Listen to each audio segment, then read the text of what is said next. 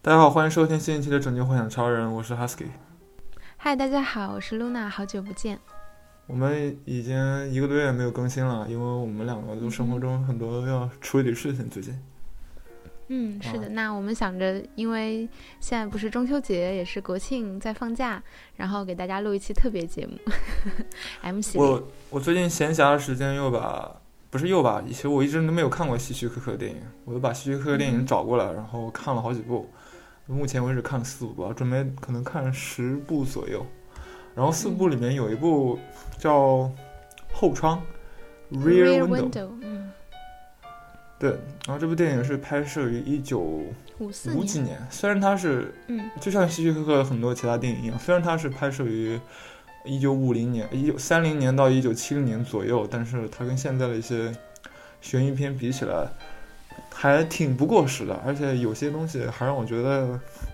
更能接受一点。嗯，就比如说跟他跟最近几年比较，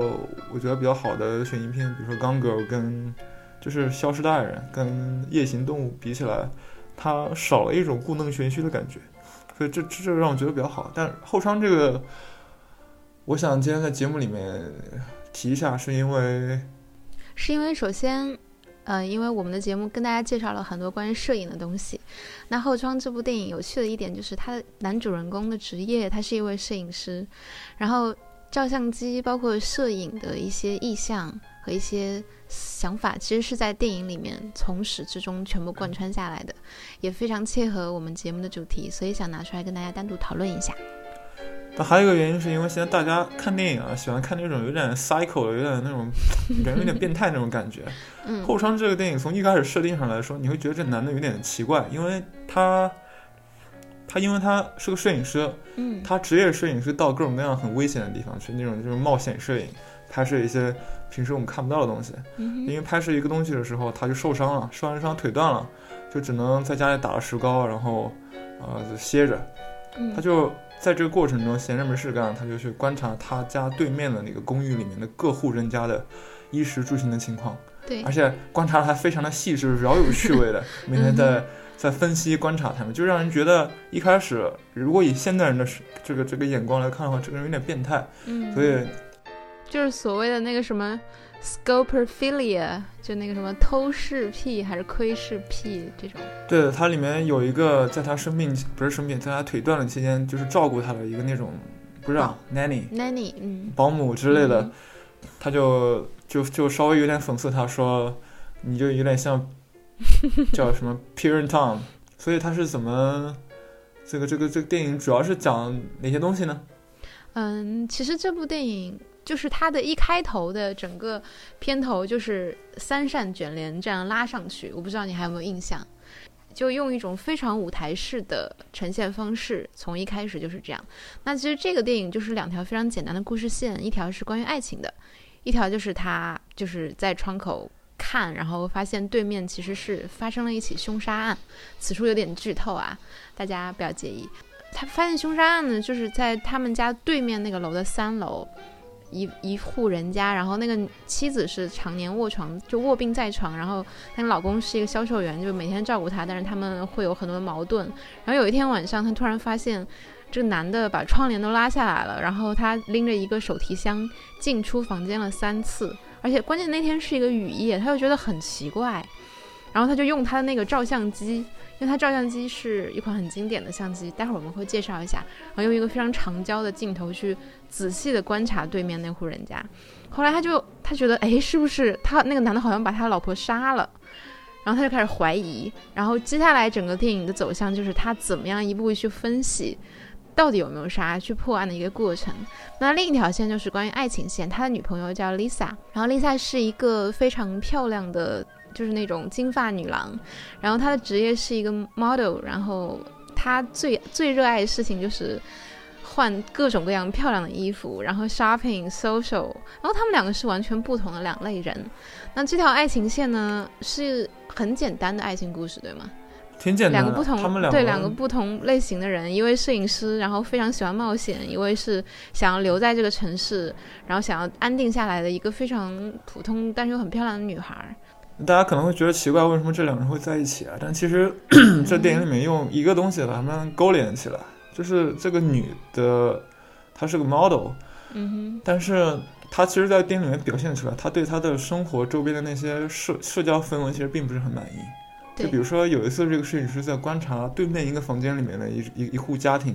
这个家庭不是那个毛刷的家庭啊，是另外一户家庭。嗯，就是有一个，应该也是一个女的吧，然后他他周围好好几个男的邀请他们一起参加 party，然后那个摄影师就说：“嗯你看这个这个这个女生把把这个 social 玩的那么的淋漓尽致。嗯然后那个嗯女生就说：“我觉得并不是，我觉得嗯这个这个女的并不喜欢他们任任就是这些人中的任何一个。”对，然后 Jeffrey 就表现有点质疑嘛，然后这个女的就说：“因为我也我就是这样的，因为我平时就要面对很多 各种各各行各业里面不同的那些男性角，但是我其实并不喜欢他们，就是嗯他对他的这个东西其实有点抵抵触的，而且仿佛嗯在一个层面上来说，他对是 Jeffrey 是吧嗯，Jeffrey，？Jeffrey 这种冒险的生活有一定程度的向往，嗯一点点。嗯哼，而且嗯。其实这个女孩的 Lisa，她是一个非常，其实她是一个很浪漫的骨子里的人，因为有一个片段是当她在听到对面那个落魄的钢琴家弹的一首非常美妙的音乐时，她反复的强调 so beautiful，然后她就站在那边仔细的聆听，有好几次这样类似的镜头，嗯他们两个都是那种喜欢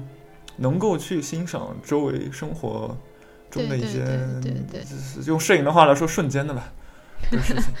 对，那也是因为这件谋杀案，他们两个同时产生了兴趣，然后最后这个女孩子 Lisa 在破案的时候表现出了一些 Jeffrey 从来没有看到过她的非常勇敢、非常机智的一面，包括她爬到对面的窗户里面去翻箱倒柜啊，然后包括她非常可爱的炫耀自己找到的那个戒指的时候。Jeffrey 的眼中突然流露出了极大的爱意，哇！他这个时候才意识到 Lisa 原来跟他是同样的人，所以结尾他们两个非常幸福的在一起。嗯，但是 Jeffrey 自己也有很大的问题。我们说这爱情线说的有点多，他就是有点 表现出好像有点不太不太自信的样子，又不太诚实，从某种方面，因为他自己知道自己为什么嗯是跟他有什么问题。他跟他那个嗯保姆也经常聊这个事情，但是他当跟 Lisa 去一起去聊这个他们两个感情问题的时候，他并没有把自己所想的所有的实话都说出来，嗯哼啊，就是有一种有点糊弄过人的，又不好意思说了，又不又没有什么自信的一种方式去去跟他哼，我觉得他不是不自信吧？就我在他怕伤害他或者怎么样的，但是总之就是他其实不是是特别诚实。因为我从一个女性的角度来，我觉得就是因为我记得有一幕是当时 Lisa 很生气，就问你为什么你就不能为了我留在这个城市，你一定要离开的时候，他很生气，Lisa 就说 Goodbye，然后 Jeffrey 就说真的是 Goodbye 吗？而不是 See you tomorrow？然后 Lisa 就说嗯 Goodbye，但是我可能最晚就是明天晚上之前都会跟你 Goodbye 这样。就那个时候，其实 Jeffrey 是很难过的，他很害怕 Lisa 真的跟他说再见这样子，就是我觉得不是不自信啦。反正就总之两个人对这个感情本身还是比较严肃的。虽然以现代人的眼光来看，Jeffrey 可能是个渣男，那个女的可能就是一个什么什么什么什么，但是也没有没有没有没有，对，我觉得但这这就是这是这是 Hitchcock 的电影里面的那个爱情线，基本上都是这样，就是很简单，就是两个人嗯就就就喜欢上了，就这样。对，但是是一个美好的结局。那这这个不是我们今天的主题啦。那我们今天主题是想聊一下从电影中我们看到的一些对于观看、对于摄影的呈现的一些两个人不同的想法。那 Husky 你先来分享。一个好的电影总能从很多很多不同的角度去分享和分析它。但是我看电影的时候，因为他是一个摄影师，他他是个视力很好的摄影师，还是，而且他就是肆无忌惮的，基本上就是去观察他他前面的邻居的他们的各种各样的不同的状态，还加上那个那些长焦什么，所以立即让我想到了就是就是拍摄的时候的一个道德性的问题。或者观看的时候的道德性的问题，因为其实最近几年的 documentary photographer，所谓的什么街街头摄影师 street photographer，他们去街头拍摄的时候，其实变得越来越难，越来越难对自己所拍摄的感兴趣的东西去真正的拍到。一方面是因为一些新的法律政策的一些颁布，比如说欧洲之前那个 GDPR，虽然那个主要是针对信息安全的，但是其实，呃，跟就是就是整个从法律层面来说，又唤醒了一次人对于欧洲人啊，对于那些什么肖像权啊这种隐私权的这种认识。第二是确实也越来越多的，就是它确实是一种，呃，对于人的一种隐私信息。在这个情况下，所谓的 photographer artist，他们要去拍摄的时候，他总要去产生出一些，就是有有意义的东西，或至少他们认为有意思的东西。这个东，这个这个产生的过程，很多时候是跟人的隐私有一定程度的冲突的。它怎么说，造成两个结结果？第一个是很多 documentary photographer 就是转型了，就是拍摄的过程变化了。就比如说用了更多摆拍，就先跟他说，然后再。去拍，或者说先跟他沟沟沟通交流一段时间，跟他做个朋友，然后再去拍这个东西。然后另外一个层面就是，要么就是干脆不拍了。嗯，那干嘛？就是就是不拍了，就可以去回避这这些东西。嗯，这个电影里面很有意思的一点就是，他虽然不停的在观察邻居，但是。比如说，他有个邻居，就是一个穿穿着比较还比较暴露的一个一个一个一个女生，经常，嗯，我不知道什么舞啊，但经常就是早早早饭的时候就在那地方不停的在跳舞，然后穿的特别暴露，然后杰弗就饶有趣味的看着他，但是，嗯，电影里面通过一些剧情和和和和对话，就是表达出来，其实他看这个人，就基就大部分还是就是因为他觉得这很有意思，就觉得这种生活情趣。很好玩才去看的，他那个保姆在给他测，没有充满淫欲的那种视觉哈。对他那个保姆在给他测体温的时候，呃，就他他一边给他测体温，那个 Jeffrey 就一边一边看那个，就就就是那个女那个女的在穿着比基尼。对，然后测完之后，那个 Jeffrey 体体温正常，然后那个保姆就跟他说：“你这个人一点都不正常，看 看着这个这个这种女人，你竟然体温还是这种。”就是正常的，就说明你的脑子不正常，因为很可能你拍东西的时候，你的动机完全是道德的，你也不准备把它用在不道德的场所，但是别人确实认为你这个过程是不道德的，就是就是说从社会共识上来说，你有些动作一做出来，它就是不道德，就已经被一些社会建构好的一些标签给打上了，在你做的时候，嗯。其实你说到这个问题，让我想到了剧中的一些场景啊，就比如说，其实一开始他并没有，就这个片子前三分之一，可能他都没有拿起照相机去看对面，就你其实他根本就没有拍一张照片，一张他没有拍，对对对，但是他是从他看到那个那个 salesman 有点不对劲的时候，才拿起了照相机，然后这个时候的的整幅整个电影的画面就变成了一个圆形的。就好像是从那个照相机的镜头里面看出去的感觉。从这个时候开始，他正式拿起他的照相机，开始观看对面。嗯，然后这是一个很有趣的趣的点。那还有一个点就是，我们看到最后，当那个什么那个凶手被认被认出来，然后他气急败坏的冲到这个楼上，你还记得那一幕吗？然后打开门想要去打 Jeff Jeff 的时候。然后 Jeff 还拿起了他那个闪光灯，我觉得这个有点扯。我看那那时候闪光灯是 笑的不行，就是一个灯泡，然后用一次可能这个灯泡就报废了，就啪的一下，就是吗？是这样的吗？因为他拿了好几个灯泡，我像子弹一样。然后反正就是你每次闪了一次之后，你又得把一个零件换掉，换成一个新的，对继续再闪一次。对，然后这个那个灯就跑过来，效果很强。对，特别强。然后他，他就他每一步靠近一步，然后 Jeff 就用他的灯闪了一下这个人，然后他的眼睛可能就瞬间就看不清东西了。然后，但是最后他的闪光灯用完之后，这个很高大、非常呃胖的一个邻居就过来想要掐死他，并把他丢出了窗外。你记得这一幕吗？就非常有意思。其实这一幕让我现在回味起来，我感觉是一种关系的倒置。嗯，从前 Jeff 是在窗边。他是掌握视觉的主动权的，他是在在看对面这个人是怎么来行凶的，一步步怎么销毁现场。那这个时候被观看的人在这一幕其实突然闯进了他的他的生活的区域，他等于是这个人被看的人突然掌握了他的这个权利的主动权，并把这双观看的眼睛丢出了窗外。其实这个场景是非常值得我们大家去回味的，也有可能是我过度解读吧。你说的对啊，但是问题是在于，那个人是一个罪犯，他杀了人，他本来就有错。他主要动机，电影剧情上来说，他主要动机还是去上去把 Jeffrey 给解决了。嗯嗯嗯嗯，但是如果 如果过度解读一点的话，是不是也可以认为是这种主体和客体之间在观看这件事情上的一个关系的重新的一个建构？嗯，其实我一直觉得那个所谓的嗯凶手杀人犯，他他并不是百分之百的是他的错。嗯，因为。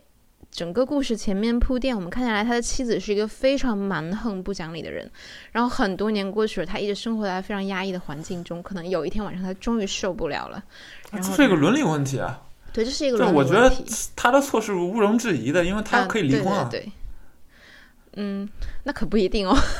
你想，在一九五几五四年的时候，在那个五十年代上世纪的话，在美国离婚是一件非常耻辱的事情。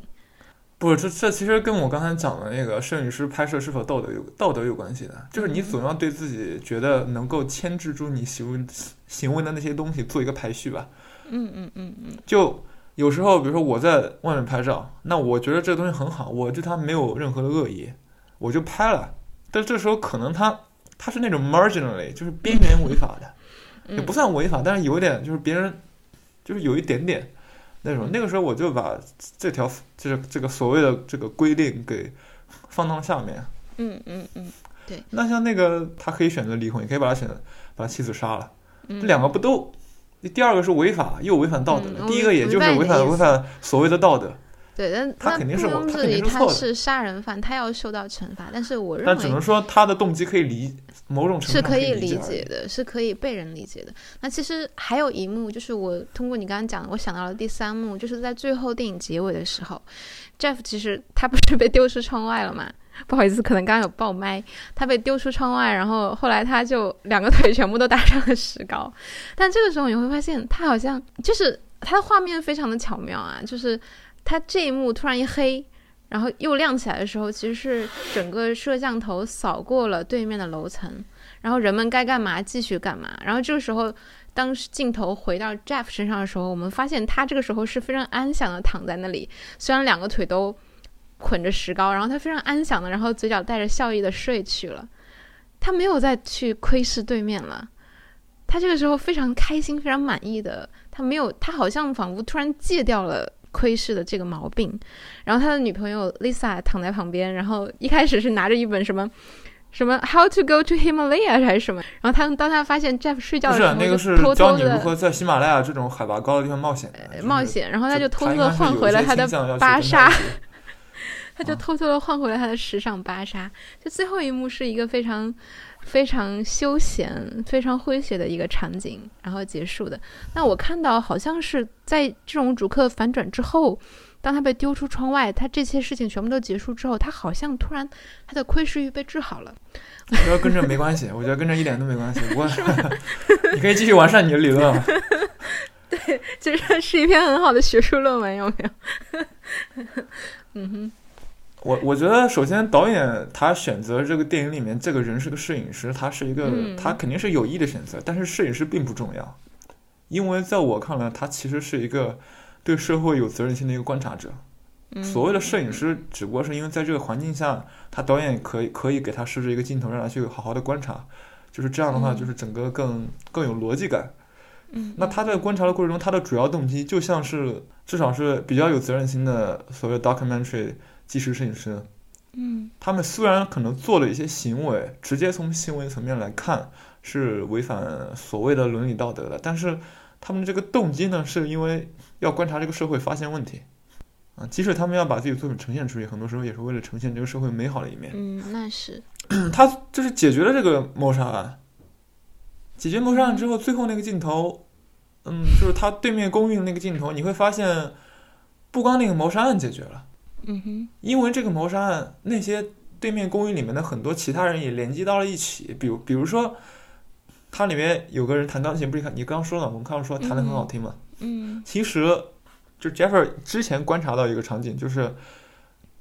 有另外一户人家，非常孤独的一个人家，反正挺复杂的。就他有一天突然准备要自杀了对，面一楼的一对个可能是一个女女妇人这样子。他就很太孤独了，他想有点想自杀的那种感觉。他听到那个人钢琴之后，就在自己的房间里面又仿佛获得了一些希望一样。新生，对嗯这些东西在 Jeffrey 看了眼里，但是在那些公寓里面的相互被不同的公寓的这个房间号相互隔离的这些现代都市里的人并没有觉察到，所以摄摄影师或者说一个社会观察者，这个时候的角色就是要把社会上面一些孤立的，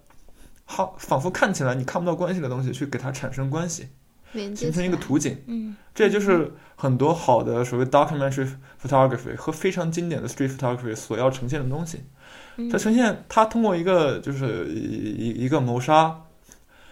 呃，然后这个案件破获的时候，因为警察也来了，然后也发生了一些暴力纠纷，这些人之间获得了一种就是某种程度上面的关系。但后来就是那个本来要自杀那个那个女的，就是呃，跑到了钢琴就是师家里也去了，也对，也是就跑到那个钢琴师家里跟他感谢呃，他，就是就是跟跟他感谢他，就两个人一起跟他两个人听教黑胶这样子，对，对，就是嗯。就是说，一个这种观察者，他做了事情，发生那么多事情，他不仅呈现出了一个社会的问题，并且解决了它，而且而且还唤醒了大家的意识，让一些本来没有联系的人进行了一些连接。所以，这我觉得就是对于一个就纪实摄影师来说非常非常重要的一个事情。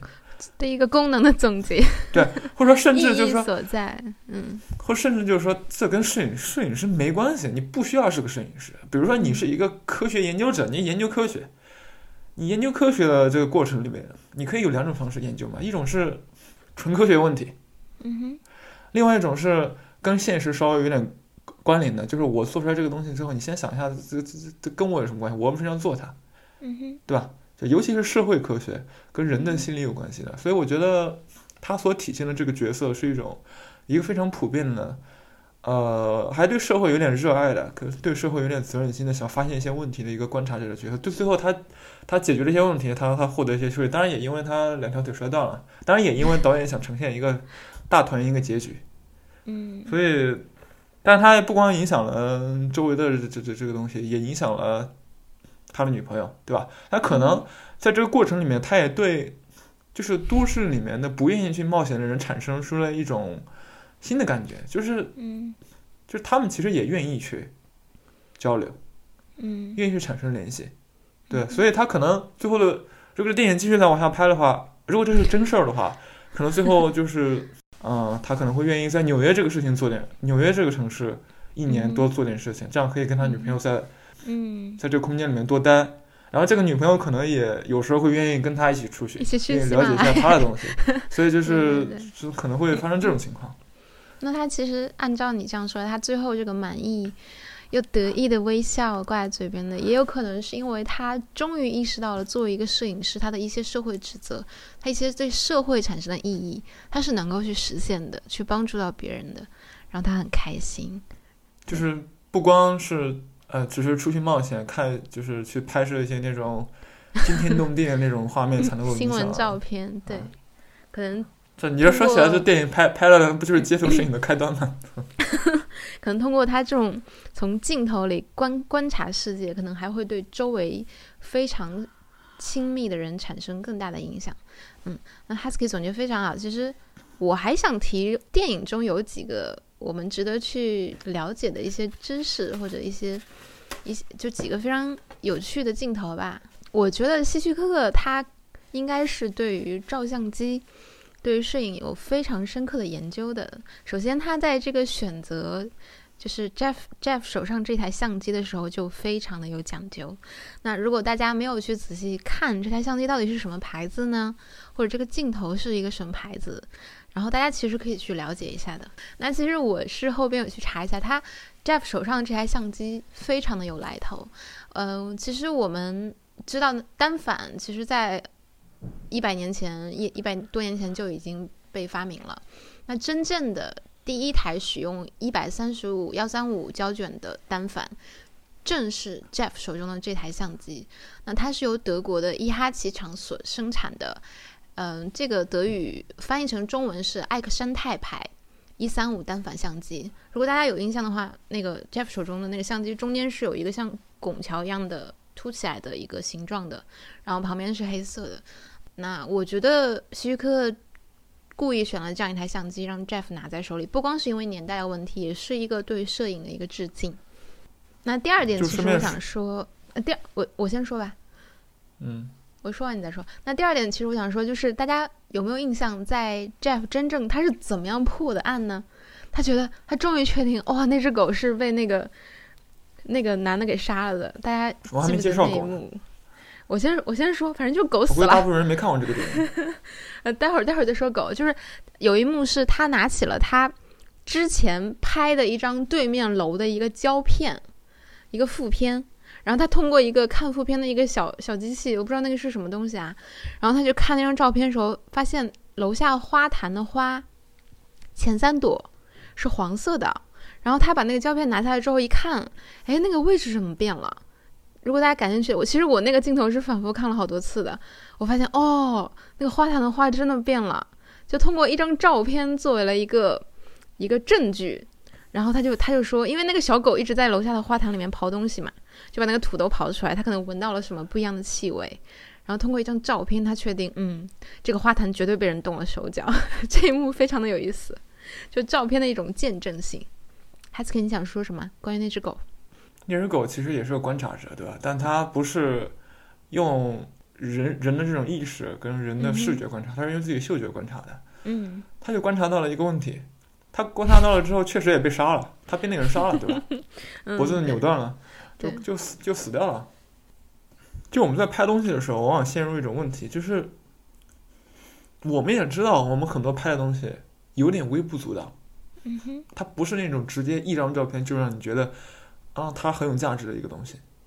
就是很多时候拍摄它就是一个试错的过程。就像 Martin Parr 说的，还是谁说的？就你可能拍二百张，一百九十九张都是，就是大部分都是垃圾。嗯就这样。但是你还是不停的尝试去拍拍东西。所以，如果这里面有个伦理问题的话，那么就是你有时候必须要越界的时候，就是你怎么就拿得准你这个东西就那么有价值呢？嗯，就虽然你觉得你做的事情是有价值的，就是所以我还是比较悲观的，对现在的就是比较普通的 documentary 跟 street photography，我就宁愿放弃，就不拍。嗯嗯。或者说，宁愿像就就 Jeffrey 一样做一个，先先就不停的就观察算了。就观察到一定程度的时候再去拍，那样我觉得更变态 啊，那样可能更变态。就所以就是说，这这个时代就是现在就是让人觉得，就你这走在路上不能多看他两眼，多看他两眼都是觉得这个人心里有问题了。我觉得你出于其实这个问题的考考量，还是要从你的动机来讲起的。像 Jeff，我们就不会觉得他是一个变态，就单纯觉得他哦就是一个，对，就是因为他没有办法走路，他只能坐在那边看，然后他又是一个摄影师。他们对在电影里面有了有那个剧情，有这个导演去给他让你了解这人是什么样的。但是在现实生活中，动机是一个非常私有化的东西。对，就比如说，我知道我对面有个人，他天天坐在那边。看来看去，我肯定会觉得他很变态。你不管他什么动机啊？对，是的，是的。对，但是伦理现在又变成了一个非常公允化的形式化的东西。嗯就是你做了这个东西，你就是什么东西。所以讲了半天，可以放弃了拍拍东西。嗯，那其实很多人提到《后窗》这部电影，就会想到，嗯。很多人都是用什么拉康萨特的凝视理论去对他进行一些讲解，那还有很多人就是去分析剧中的这个 Jeff 他的一个什么偷视欲，就是这种偷窥癖。然后当然还有人呃去嗯分析就是里面的欲望关系，然后主体关系非常的多，嗯这方面的文章也非常多。我觉得很多有点。都像我之前的有一种想法，有点过度的解读。其实这部电影来说还是非常的清晰，它的一个剧情包括人物的安排也很有意思。嗯，那其实整部电影我印象很深刻，就是我了解了啊，原来一个真正的职业摄影师，他的生活真的是这样的。就是你看整个他 Jeff 房间的一个布局也非常的有趣。墙上贴满了他非常他很多他得意的作品，然后还有一张是一开始的一个镜头，就是有一张放大的副片，我不知道你有没有印象，就是一个非常应该是他女朋友吗？那张照片我不确定啊，就是一个非常时髦的女人，穿了一个穿穿了一身那种很漂亮的洋装，然后一个副片，然后旁边是那个杂志封面上的正式的一张照片。包括他 后来连连他要要被人谋杀了，要被那个男的要杀他的时候，他都是选择用照相机去给自己保命。我觉得这摄影师真的，摄影师都这么疯癫吗？就里面其实有很多非常戏剧性的，让你觉得很很很无厘头的镜头的一些场景。然后包括他后来特别猥琐，他每次因为他那个。偷窥的镜头非常长嘛，然后他每次都会把一只腿翘起来，就他那只没有断的腿翘起来，然后把那个那个长焦镜头架架在腿上，然后在那边那样看，特别有意思。然后，然后还有一幕是他那个 nanny 就对 Jeff 说：“哎呀，你能不能把你的相机借我来看一下？”有一幕是特别有意思。这关于照相机，其实在这个里面承载着非常多。非常就像你说的 symbolic，然后但是我觉得其实也有很多诙谐的东西方式去表达出来的。摄影师都这么 creepy，就像 creepy 啊！你黑暗中只有闪光灯才能让你看到东西，那你拿闪光灯你拍别人不是很？他不是他的闪光灯是为了让他晃瞎他的眼好吗？我知道呀。就 像现在 Husky 身后就贴着他的。嗯，摄影作品就非常的 让我一看就想到了 Jeff 房间的一些布局。嗯，哎，有没有人做过这种研究啊？就比如说摄影师的家是什么样的？每一个摄影师的家里都是一个自己的小型展览厅。可能有人做过吧？是吗？嗯，此处是玩笑啊，玩笑话。嗯，那其实这部电影它，因为我们知道。看、观看，包括眼睛的凝视，其实这个是这部电影中非常重要的一个关键词。那其实这部电影在呈现的时候，它有两个视，有两个视觉的角度，一个是，一个是 Jeff 他的一个视视线，你会发现通过那个圆形的镜头看出去的时候，当然我们知道这是 Jeff 在看，然后还有一个镜头就是。平常有扫过，然后也会带到他的时候，其实导演通过导演的摄像机来呈现。那当这种两个视觉观察点在切换的时候，我们作为一个观看的者，就会产生非常是蒙太奇的效果嘛，就让你觉得哇，唰的一下，好像又换到了 Jeff，好像你又。你又附体了 Jeff，然后你再看，然后唰的一下，你又好像跳出来这个电影，通过导演的那个镜头来观看，然后这是希区柯克在这部电影中安排非常有意思的一个视觉的观看的一个角度，然后也是让我觉得特别的特别，因为那这种这种视觉的呈现方式只能通过摄像机或者照相机来去表现，我觉得可能也是希区柯克安排 Jeff 这个职业的一个非常重要的原因。对，它两个地方都是大长焦，一开始就是一个非常大的长焦，整个空间全被压缩了之后，嗯，对，就觉得有点像一个，有点像个 miniature，像那种微缩景观一样，一一个一个一个公寓里面，嗯哼，然后我记得我印象很深，我有在仔细观察，我记我试图去记住每一个窗户他们先前都在发生什么事儿，然后让我印象很深的是，其实希区柯克他选的这个整个场景非常的巧妙。我们看到它很像一个舞台的一个布局，然后就是一层一层的，第一层是这个楼，然后其实后面的那条街道是被隐去的，但是那个街道通过一个很小的巷子露出来了一个大概非常窄的一个视点，我们能看到那个街道上小孩子无论什么时候白天黑夜，他们都在跑来跑去，这个场景非常有趣，让你觉得这个场景一下就立体起来了，而且就是当第一幕就是小孩子那个街道有辆洒水车跑。就是开过，小孩子跟着追着跑，然后一直到晚上，小孩子还在街上跑，你就会觉得他是不是通过这种方式也表达了一开始人们生活的一些一成不变。然后希区柯克不是希区柯克，Jeff 其实在观察的时候也，因为他观察了很久了，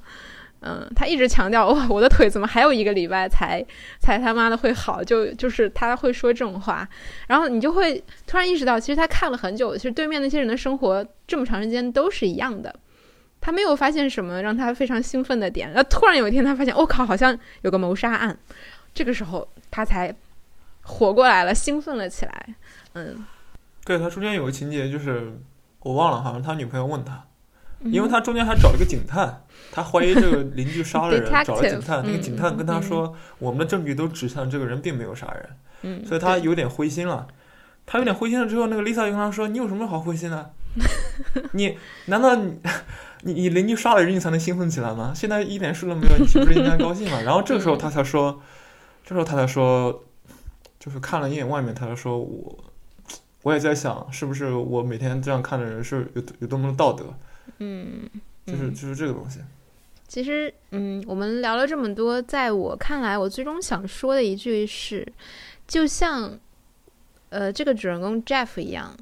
其实我们每个人都可以去多多观察你身边发生的一些看似简单普通的事情，然后去试图改变一些什么。可能通过自己的眼睛，当然你没有照相机也没有关系，嗯，那你的这个观看，它有可能会产生很多不同的意义，也会在让你看似非常一成不变的生活中发现很多有趣的事情。我们是不是可以我？最后产生的感觉其实是这个，嗯就是拍不拍照不重要，天呐，就是你 document 或者不 document 不重要，重要的是你的心态是什么？你想做一个，就在更高一层的概念上，你想做什么什么东西？你想你想你想表达一些什么东西？嗯，好吧，那以上就是本期《拯救幻想超人》的一期中秋特别节目。嗯，希望大家在听完这期节目之后，可以去重新把《后窗》这部非常有意思的电影去找过来，然后去 好好的看一下它里面一些非常巧妙却有趣的细节的布局。我们的《拯救幻想超人》节目呢，嗯，在停播了这样一段时间之后，其实我们俩也在做一些改变和反思，希望接下来可以给大家带来更多不一样的讨论，然后也希望大家继续支持《拯救幻想超人》，给我们点赞哦。我还是要再继续想一下这个伦理上面的渐进性跟意义上面的渐进性的交叉问题。嗯，好的，好，那本期节目就是这样了，拜拜。